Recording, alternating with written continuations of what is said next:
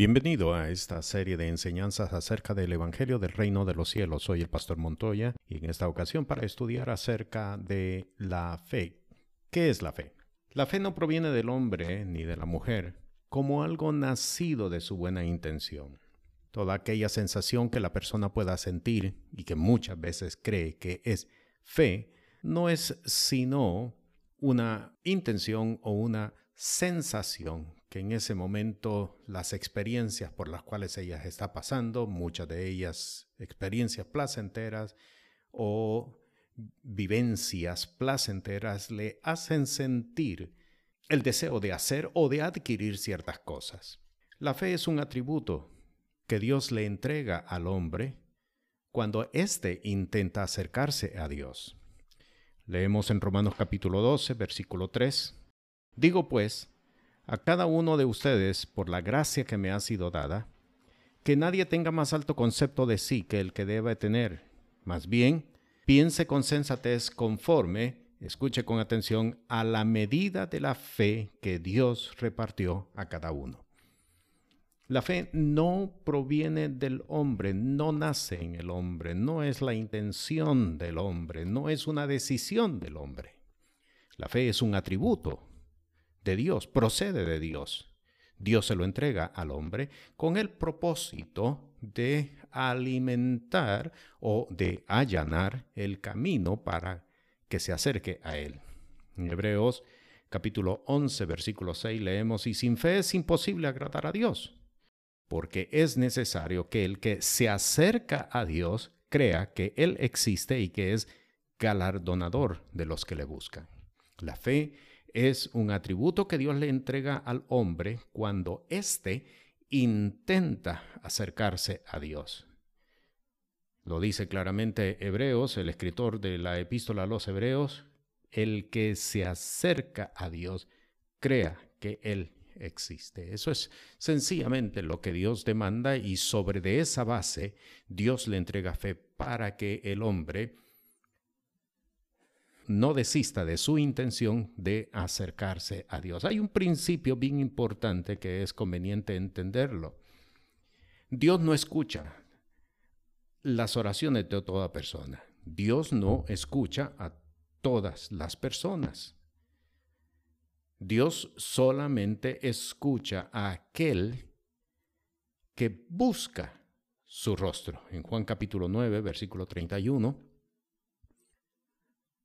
lo leemos claramente. Sabemos que Dios no oye a los pecadores. Pero si alguien es temeroso de Dios y hace su voluntad, a ese oye. El salmista David en uno de sus salmos expresaba y decía, ¿quién subirá al monte de Jehová? ¿Quién subirá?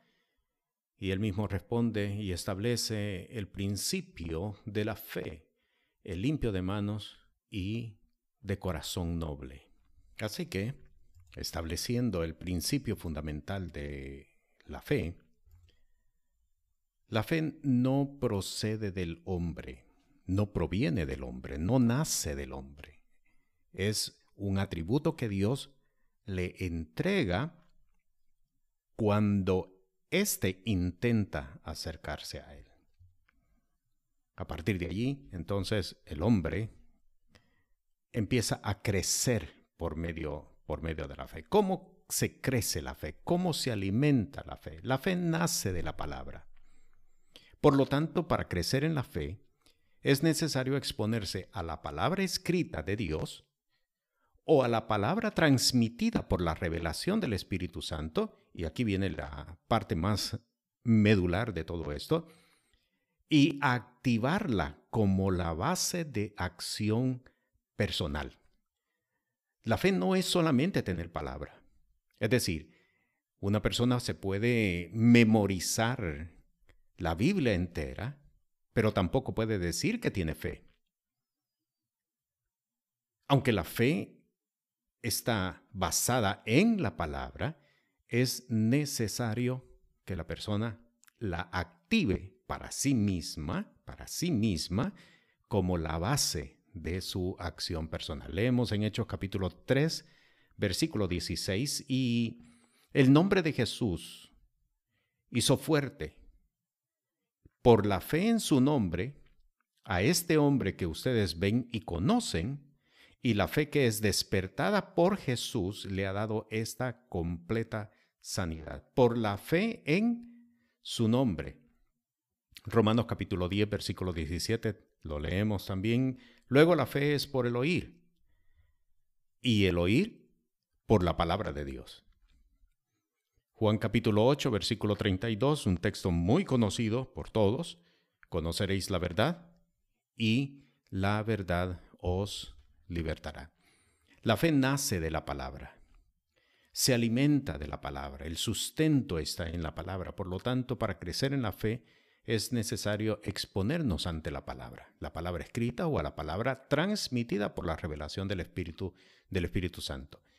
Pero lo más importante dentro de todo este proceso es que cada quien tiene que activarla como la base de acción personal. ¿Qué es la fe en Jesús?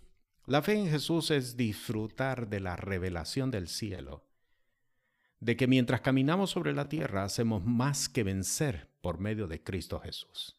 Romanos capítulo 8, versículo 31, el amor de Dios en Cristo Jesús. ¿Qué pues diremos frente a estas cosas? Si Dios es por nosotros, ¿quién contra nosotros? Romanos 8, 31. La fe en Jesús es disfrutar de la revelación del cielo, de que mientras caminamos sobre la tierra somos más que vencedores por medio de Cristo Jesús. Esto es la fe en Jesús no caminamos llevados por las circunstancias. El hombre no es el hombre de fe, el hombre de Dios no es circunstancial. No depende de las circunstancias. El hombre de Dios, la mujer de Dios, depende de la palabra, depende de la revelación que Dios envía a través de su palabra, depende de la instrucción que Dios le da a ese hombre y a esa mujer para caminar conforme a su voluntad. La fe en Jesús nos posiciona por sobre todas las circunstancias, por adversas que sean, y nos ayuda a establecer la vida del reino donde quiera que nos movamos. Romanos capítulo 8, versículo 28. Y sabemos que Dios hace que todas las cosas ayuden para bien a los que lo aman, esto es, a los que son llamados conforme a su propósito.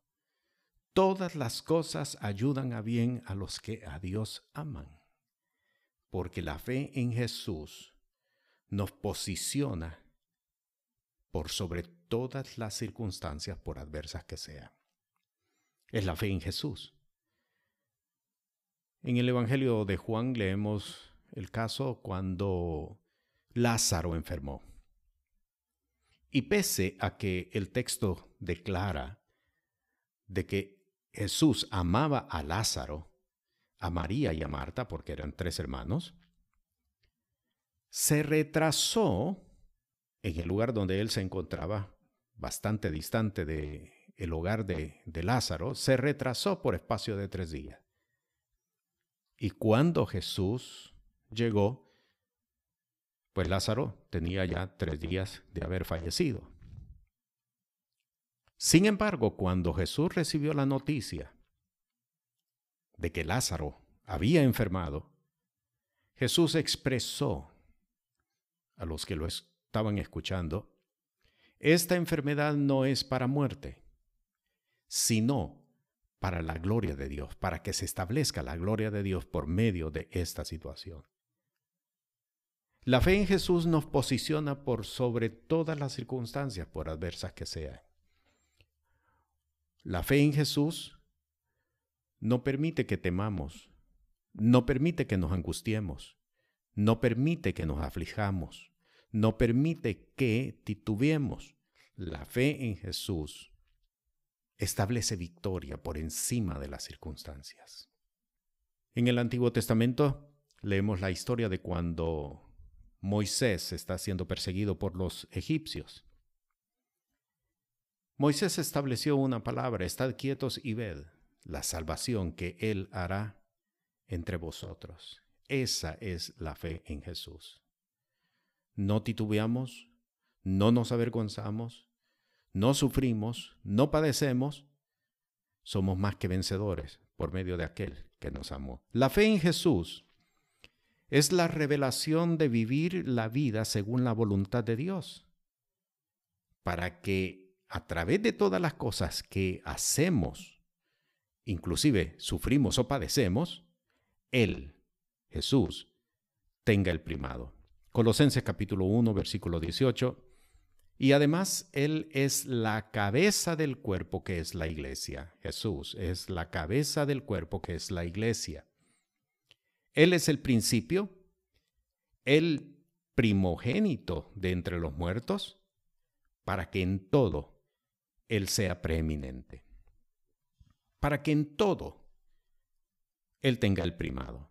Efesios capítulo 1, versículo 23, hablando de la iglesia, la cual es su cuerpo, la plenitud de aquel que todo lo llena en todo. Si tú eres parte del cuerpo de Cristo, si te has acercado a Jesús, eres más que vencedor por medio de Él, de Jesús. Y la fe en Jesús establece revelación de vida según la voluntad de Dios, para que a través de todo lo que hagas, a través de todo lo que ejecutes, a través aún de tus sufrimientos y de tus padecimientos, entendiendo que estás por encima de las circunstancias, de que las circunstancias no pueden ahogar tu fe, Él es glorificado a través de lo que haces o a través de lo que sufres o padeces por su nombre. ¿Qué es la vida de fe? La vida de fe consiste en ver en la palabra instrucciones de Dios para desarrollar por ellas conductas de vida acordes a la enseñanza de Jesús. Este es el principio del Evangelio del Reino de los Cielos. Repito, la vida de fe consiste en ver en la palabra, en la palabra escrita o en la palabra transmitida por el Espíritu Santo, ver en ella instrucciones de Dios para desarrollar por ellas conductas de vida acordes a la enseñanza de Jesús. Este es el principio del Evangelio del Reino de los Cielos. La palabra de Dios no es para memorizarse. La palabra de Dios es para activarla. La palabra de Dios es para hacerla conforme está siendo instruida. Santiago capítulo 1, versículo 22, mas sed hacedores de la palabra y no tan solo oidores, engañándoos a vosotros mismos. Mateo capítulo 7, versículo 24. Cualquiera pues que me oye estas palabras y las hace, será semejante a un hombre prudente que edificó su casa sobre la peña. En el mismo capítulo, pero dos versículos más adelante, pero todo aquel el que me oye estas palabras y no las hace, será semejante a un hombre insensato que edificó su casa sobre la arena. ¿Qué es la vida de fe entonces? La vida de fe es aquella que mira en la palabra instrucciones de Dios. No es una expresión poética, no es un poema, no es un estímulo, no es una forma para que el hombre pueda deleitarse por ella. Son instrucciones de Dios para desarrollar por ella conductas de vida acordes a las enseñanzas de Jesús. Cuando el hombre de Dios, cuando la mujer de Dios pueden ver la palabra y se acercan a ella, entendiendo que por ellas Dios les está dando instrucciones, es decir, hacer la palabra, entonces el hombre, la mujer, han aprendido a vivir la vida de fe. ¿Quién es el hombre? y la mujer de fe.